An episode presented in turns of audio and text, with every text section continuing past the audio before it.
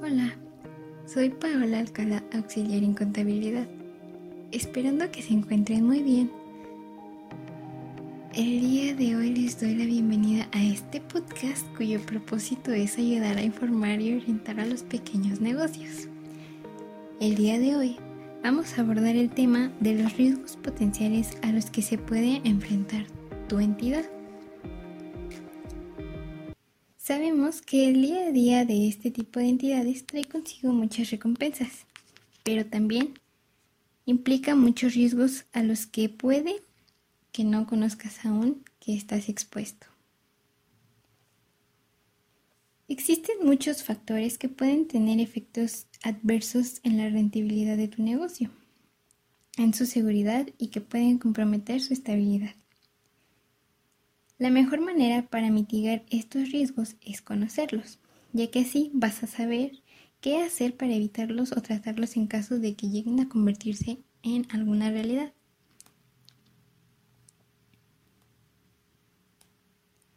El primer riesgo son los desastres naturales, ya que pueden ser extremadamente destructivos y entrañar múltiples riesgos para tu negocio. Los daños de este tipo de desastres pueden llegar a ser catastróficos y afectar a la seguridad y salud de tus empleados. Por ello, para evitar estos daños, debes hacer esencial y debes de conocer los riesgos naturales a los que se enfrenta tu pequeña o mediana empresa, dependiendo de su situación geográfica y que para ello cuentes con un plan de acción en caso de emergencia. Por ejemplo, los sismos, para buscar una ruta de evacuación o salidas de emergencia. El segundo riesgo es para la seguridad y la salud. Esto va a depender mucho del sector en el que trabajes, ya que puede que tus trabajadores se encuentren más o menos expuestos a diversos tipos de riesgos.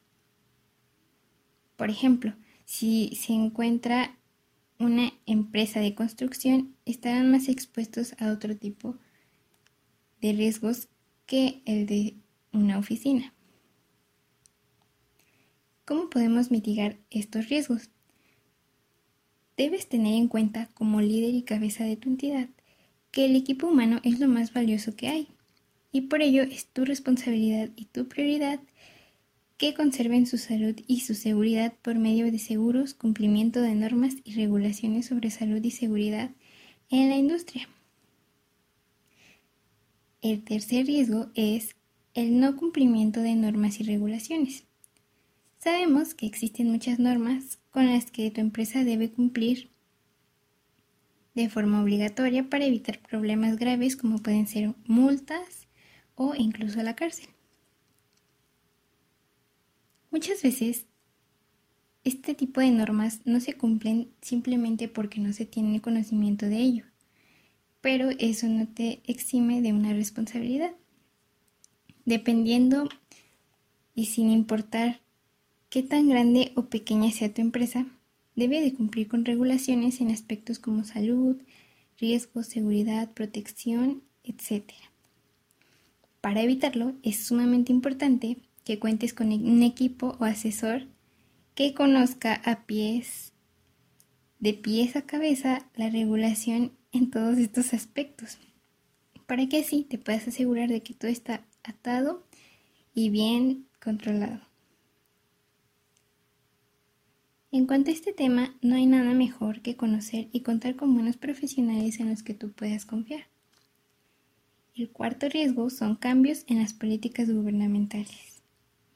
Estos cambios son constantes, sobre todo a nivel local, y se orientan a tratar de mejorar la situación de las empresas y los trabajadores para buscar beneficiar a ambas partes, pero muchas veces cuando estas son desconocidas puede tener las mismas consecuencias que el punto que mencionamos anteriormente, es decir, multas, etc. Frente a estos cambios, lo que puedes hacer es nuevamente contar con un equipo asesor que se mantenga actualizado día a día a estos aspectos y utilizar un programa de gestión actualizado que pueda facilitarte estas tareas para que te asegures que tu equipo de trabajo lo mantiene día a día respecto a la ley y fiscalidad. El quinto es el riesgo de seguridad. Ninguna empresa se salva de riesgos de seguridad como pueden ser los robos, fraudes, extorsiones, etc. Y no debes pensar que porque tu empresa no sea muy grande es menos atractiva para las actividades delictivas. Para ello es muy importante que tomes medidas de seguridad pertinentes como las videocámaras de seguridad, las cerraduras inteligentes o una caja fuerte incluso. Pero también cabe mencionar que un plan de seguridad comprensible y minucioso, así como la formación de los empleados en cuanto a medidas de seguridad, son lo que te va a ayudar a mantener la protección total de tu negocio en óptimas condiciones. El sexto es el riesgo de ciberseguridad. Hoy actualmente sabemos que muchas empresas ya están manejando sus datos digitalmente y esto los hace susceptibles a ciberriesgos como pueden ser las estafas o el hackeo. Muchas veces esto viene generado por malas políticas de empresa o desconocimiento de todo lo que tiene que ver con lo digital. Los errores más comunes que ponen en riesgo a la empresa son utilizar contraseñas muy débiles y no cambiarla en esos cada uso así como descargar software o aplicaciones maliciosas y hacer clic en documentos adjuntos o enlaces que se vean sospechosos y que muchas veces llegan a los correos electrónicos. Para minimizar estos riesgos, lo que tienes que hacer es primero la educación y la tecnología deben convertirse en tus aliados. Tienes que instalar en todos tus equipos y servidores un software de seguridad de confianza que te ayude a la protección de tus datos y asegurarte de que tus empleados reciban información respecto a las tácticas más habituales de los hackers. El séptimo riesgo son los riesgos económicos y financieros. Muchas veces estas empresas se encuentran en crisis económicas y vienen acompañados de un aumento y descenso de inversiones y actividades de consumo. Una crisis económica es de decirse que ninguna empresa se salva de ella, pero lo importante aquí es que no todas sobreviven. Por ello hay que saber cómo actuar y sobre todo evitarlas.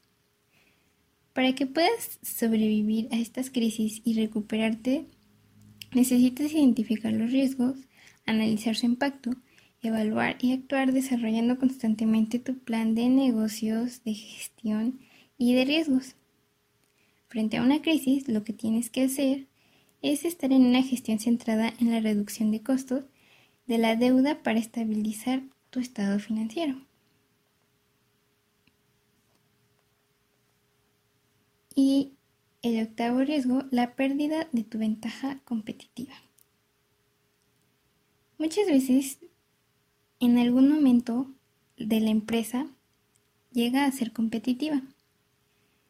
Pero eso no significa que no pueda cambiar de un momento a otro, ya que hoy en día existen pocos sectores que no cuenten con una dura competencia.